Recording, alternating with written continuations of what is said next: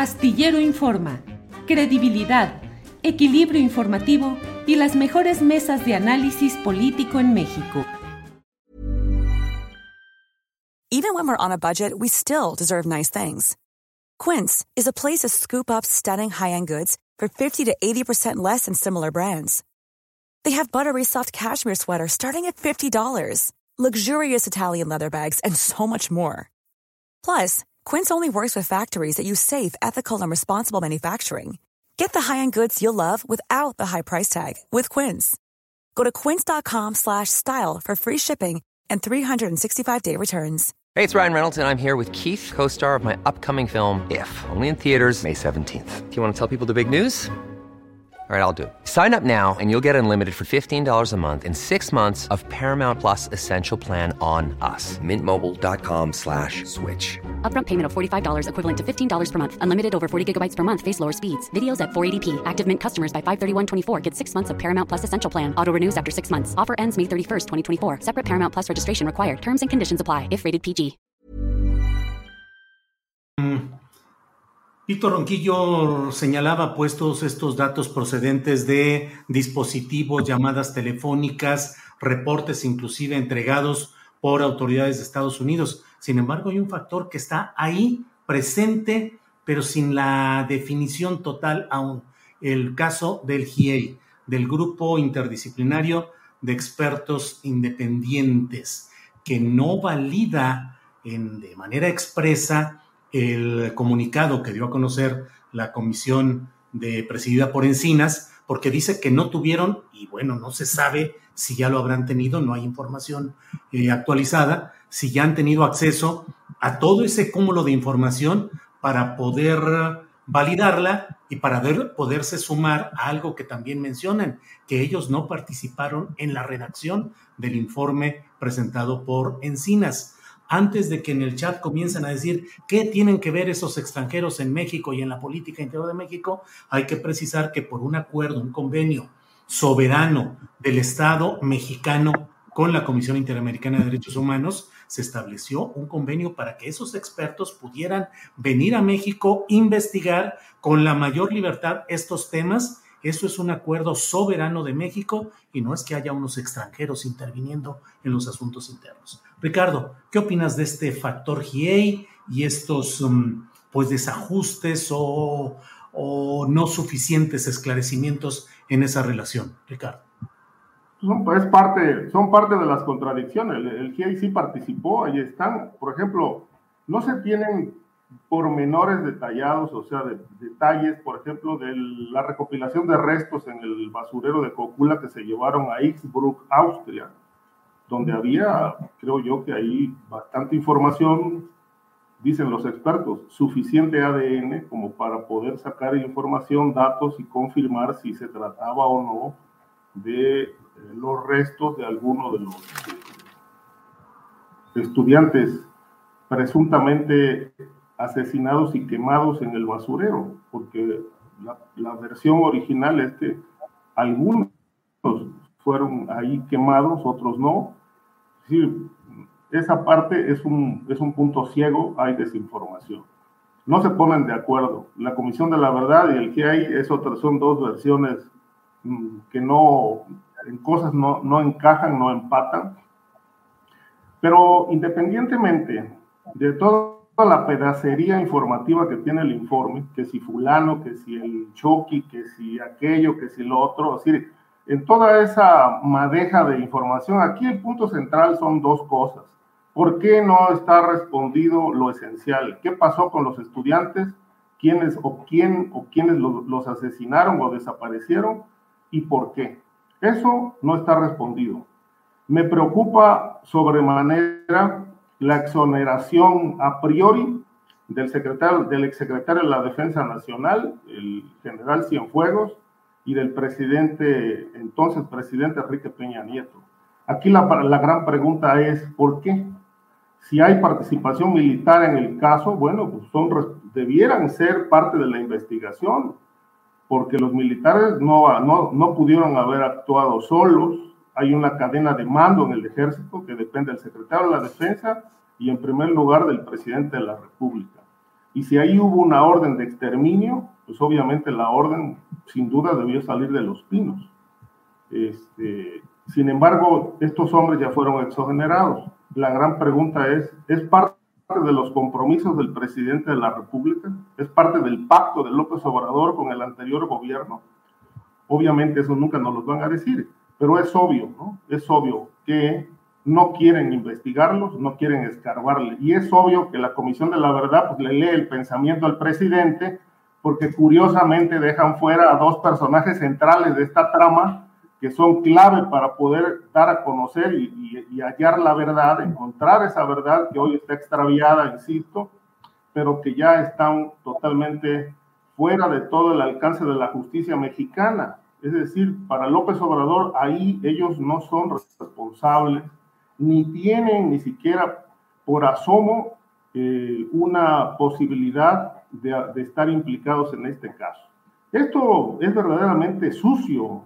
Me parece que en una investigación seria debieran estar involucrados el presidente de ese momento y el secretario de la defensa, porque el secretario de la defensa, según va a otros reportes que yo he leído, estuvo debidamente enterado de lo que estaba pasando en, la escuela primero por el infiltrado que tenían allí, que también murió, y de todos los acontecimientos que ocurrieron esa noche trágica en Iguala, eh, desde el secuestro de los estudiantes hasta el asesinato de los mismos y desaparición de evidencias.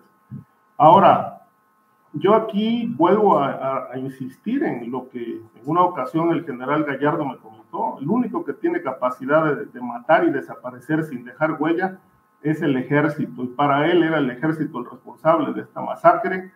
Y obviamente, coincido con Guadalupe, es un crimen de Estado y todos los crímenes de Estado, desgraciadamente, nunca se aclaran. Ahí está el caso Colosio, ahí está el de, el de Kennedy, por citar solamente dos de los crímenes de Estado históricos que han ocurrido en México y en Estados Unidos. Entonces, este caso va por ahí. Si no está resuelto lo esencial, pues me parece que de dónde parten para, para armar un, una acusación de que fue inventada una verdad. Es decir, no dudo que esto haya ocurrido, pero hay que probarlo. Pero hay que probarlo primero probando y acreditando qué pasó la noche de Iguala, porque si no, pues de qué parte ¿no? ¿Dónde están los cimientos de esa acusación? Porque lo que puede ocurrir es que los van a encarcelar a todos seguramente, pero en un año o poco más, o al término del sexenio, todos van, van, pueden estar liberados por el desaseo, porque dejan demasiados huecos legales por donde las, los, las defensas pueden escabullirse con mucha facilidad.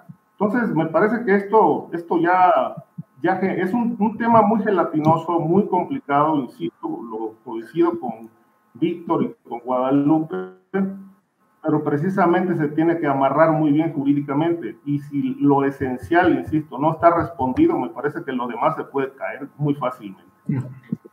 Gracias, Ricardo. Víctor Ronquillo, eh, pacto de impunidad entre López Obrador y Peña Nieto que alcanza en este caso a que no se incluya ni a Peña Nieto ni a su secretario de la Defensa Nacional, el general Cienfuegos, en estas indagaciones? ¿Crees que hay ese pacto de impunidad y que se refleja en este caso? Es una pregunta muy fuerte, Julio, la verdad de las cosas, ¿no? Yo quisiera pensar, tú sabes, ustedes saben, compañeros, ustedes saben, personas que amablemente comparten con nosotros este espacio, pues que yo soy un optimista, ¿no? Y que como tal, eh, en ocasiones peco de mucha ingenuidad. A mí me parece que no, no comparto con, con, Ricardo esta idea de una exoneración a priori de Peña Nieto y, de, y del general Cienfuegos.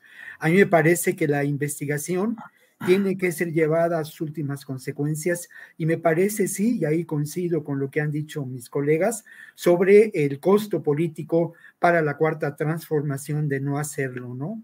Me parece que lejos de que este informe procure sumar confusión y sumar eh, desinformación a lo que se ha expresado en relación a este caso, me parece que este informe aporta algunos elementos importantes.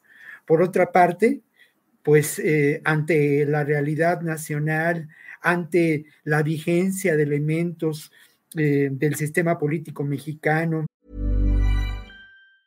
Hey, I'm Ryan Reynolds. Recently, I asked Mint Mobile's legal team if big wireless companies are allowed to raise prices due to inflation. They said yes. And then when I asked if raising prices technically violates those onerous two-year contracts, they said, "What the f*** are you talking about? You insane Hollywood ass." So to recap, we're cutting the price of Mint Unlimited from $30 a month to just $15 a month. Give it a try at mintmobile.com slash switch. $45 upfront for three months plus taxes and fees. Promo for new customers for limited time. Unlimited more than 40 gigabytes per month. Slows. Full terms at mintmobile.com. Ever catch yourself eating the same flavorless dinner three days in a row? Dreaming of something better? Well, HelloFresh is your guilt-free dream come true, baby. It's me, Kiki Palmer. Let's wake up those taste buds with hot, juicy pecan crusted chicken or garlic butter shrimp scampi. Mm. Hello Fresh. Stop dreaming of all the delicious possibilities and dig in at HelloFresh.com. Let's get this dinner party started.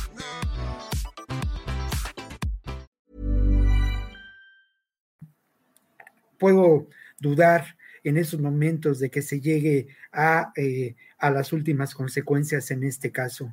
Pero sin duda, y ahí sí, como un crimen de Estado realizado con más allá de la definición internacional y más allá de los ordenamientos jurídicos en estos momentos, porque al fin de cuentas, tanto los ordenamientos internacionales como los elementos jurídicos están para cambiarse y deben atender a las realidades y necesidades de nosotros, los seres humanos que nos movemos en una dinámica histórica.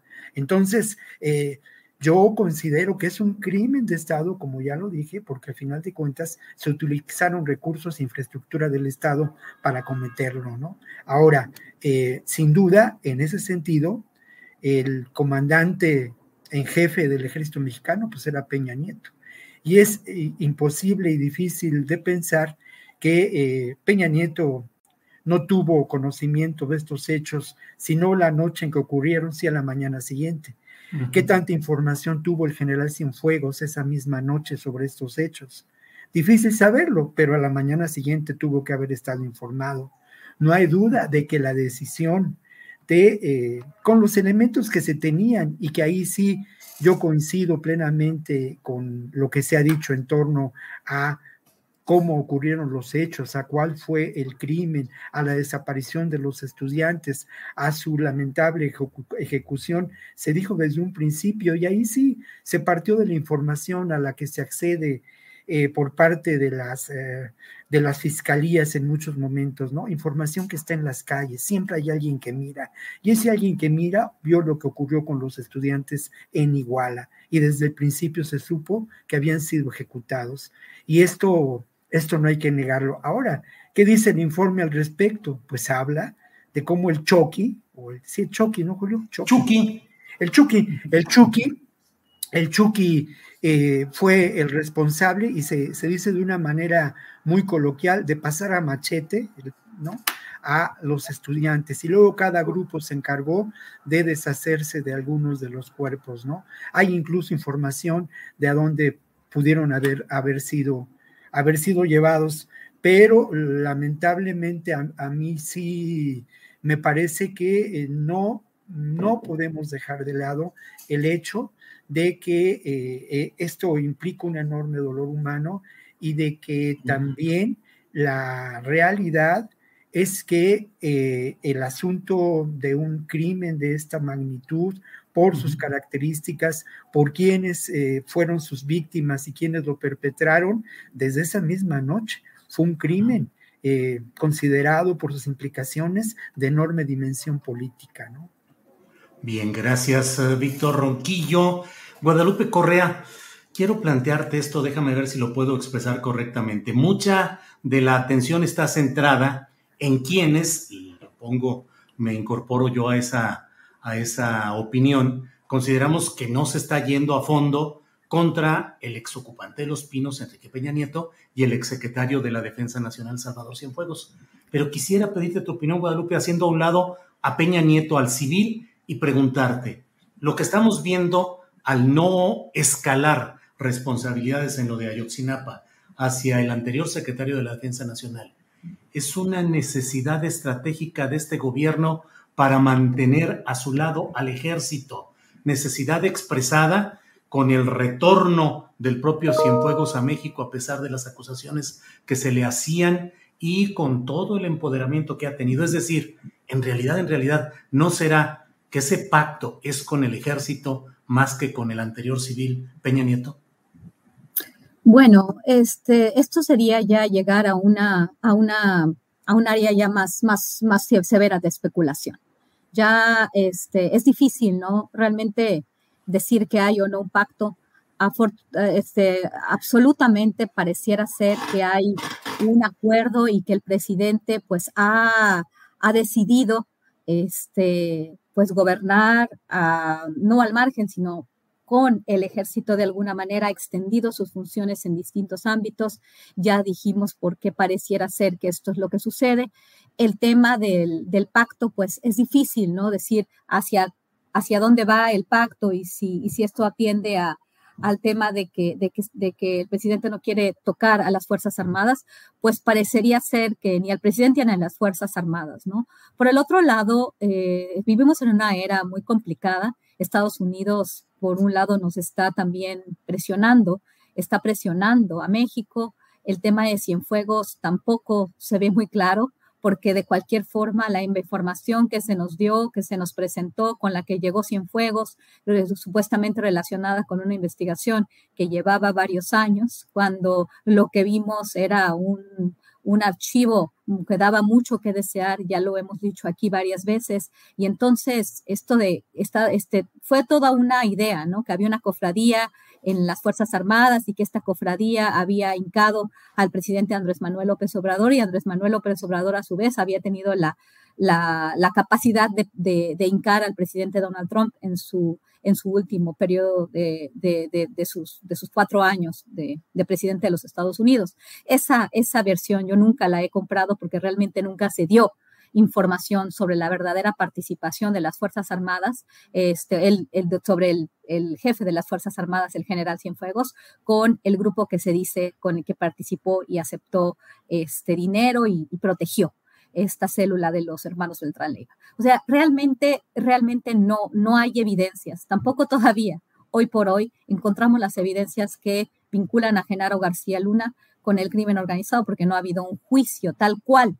Obviamente se ha dicho antes de que él llegara al, al, este, antes de que él llegara a la Secretaría de Seguridad Pública, todos damos por hecho que que estos, estos, estos personajes a, las, al, al, a los mayores niveles de gobierno, los hombres fuertes de la seguridad, uno en un sexenio y el otro en otro, pues estaban vinculados al crimen organizado. Me parece eh, difícil a veces de pensarlo porque participaron de manera muy cercana con las autoridades estadounidenses que tenían bajo el acuerdo de la iniciativa Mérida, pues una colaboración tan cercana con el gobierno mexicano y en particular con estos dos personajes, ¿no? Y de repente encontraron que estos dos personajes con los que habían participado de forma tan cercana y a quien le habían vendido en el caso del general Cienfuegos armamento en los primeros años por billones de dólares en diferentes, este, en diferentes momentos. Esto, esto fue, este, esto se puede cotejar y bueno, inclusive se cotejó en la prensa por el Washington Post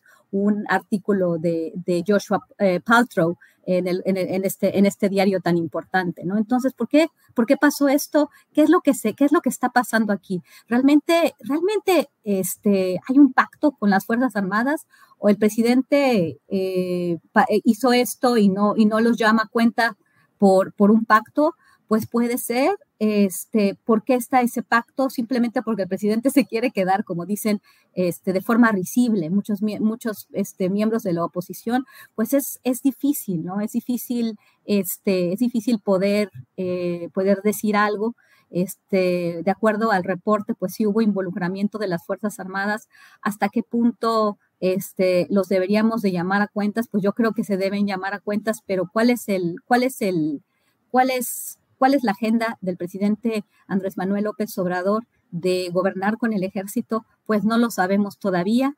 Eh, definitivamente la Policía Federal no estaba eh, de su lado para que pudiera hacer frente a una situación tan complicada en términos de seguridad, la cual todavía no ha sido este, no, ha sido respondida. Creo que, creo, que, creo que esto levanta muchas cejas, nos hace cuestionarnos precisamente esto, esto de este pacto. Es difícil decir, es difícil eh, aceptar una realidad. Este, podemos plantear bastantes hipótesis, pero, pero no, no, no queda claro. Y tampoco queda claro esta vinculación total de todas las autoridades mexicanas a los peores crímenes, pues mejor que ya vengan las Naciones Unidas y ya estemos, estemos totalmente supeditados a, a, la Comisión Interamericana de los Derechos Humanos de la OEA, de la OEA de Almagro o de la OEA de quien sea, bajo los Estados Unidos, bajo todo el sistema internacional, y ya demos lugar a un, a un, a un sistema, a un gobierno supranacional, porque aquí pareciera ser que todos los, los miembros del gobierno a todos los niveles, pues han estado vinculados con el crimen organizado. Es complicado, es mm. complicado, y, este, y para el gobierno de Andrés Manuel López Obrador también es complicado este, actuar en este sentido, ¿no? Pero al, aceptar el crimen, un crimen de Estado, que más bien por las investigaciones a mí me parece un crimen del gobierno de Enrique Peña Nieto, lo sostengo y lo sigo diciendo, apoyada no en los lineamientos de la, del sistema internacional, que lo que le interesa es que se supediten las, las leyes nacionales a su sistema internacional y ahí todo va a haber una discusión en otro nivel, pues, este, pues nos, nos, vamos a quedar con, con, esta, con, esta, con este sentir, ¿no? De que fue el Estado y de que se tiene que juzgar al Estado mexicano como tal. Y pues bueno, esto también, también pone en, problemas al mismo Estado como noción, no al gobierno, sino a todo el Estado mexicano en el banquillo de los acusados, ¿no? Estamos hablando de todas las instituciones de gobierno, incluyendo el sistema judicial, incluyendo este, el legislativo y todo lo que significa, lo que forma un Estado. Es muy complicado y yo creo que podríamos pasar mucho tiempo este, y hay, hay, hay partes, como bien dijo Víctor, que no, que no se van a poder discutir en este, en este espacio. Bien, Guadalupe, muchas gracias. Nos quedan como cuatro minutitos para cada quien. Ever catch yourself eating the same flavorless dinner three days in a row? Dreaming of something better? Well, HelloFresh is your guilt-free dream come true, baby. It's me, Kiki Palmer. Let's wake up those taste buds with hot, juicy pecan crusted chicken or garlic butter shrimp scampi. Mm. Hello Fresh. Stop dreaming of all the delicious possibilities and dig in at HelloFresh.com. Let's get this dinner party started. En Sherwin Williams somos tu compa, tu pana, tu socio, pero sobre todo somos tu aliado, con más de 6.000 representantes para atenderte en tu idioma y beneficios para contratistas que encontrarás en aliadopro.com. En Sherwin Williams somos el aliado del PRO. Para que te enteres del próximo noticiero, suscríbete y dale follow en Apple, Spotify, Amazon Music, Google o donde sea que escuches podcast te invitamos a visitar nuestra página julioastillero.com.